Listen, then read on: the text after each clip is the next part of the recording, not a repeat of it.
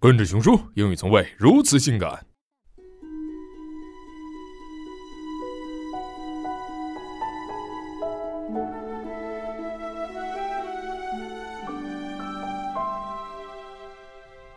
An Adventure for Robo-dog, Chapter 4 A Very Big Problem. Rob, Teddy, and Jilly stood on the edge of the lawn. It was very dark and quiet. In the distance, an owl hooted. It was hunting. So, this is the great outdoors, said Rob. I've never seen it before. I've only seen it in daylight, said Jilly. Her eyes sparkled like her dress. I don't get out much, said Teddy. I'm an indoor type. In fact, I'm a bit scared. No problem, said Rob. Bears live in woods, you know. You'll love it. It was true, thought Teddy.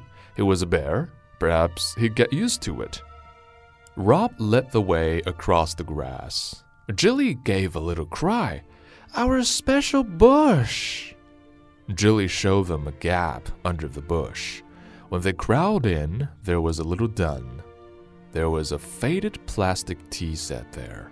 We used to have picnics here, sighed Jilly.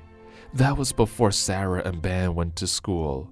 I used to sit here on a rock.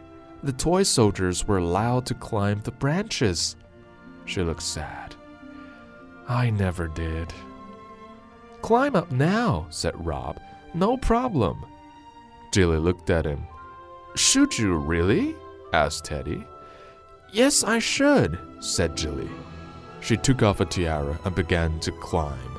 They heard a grunting. The leaves rustled. Nearly there, she shouted. Then she screamed.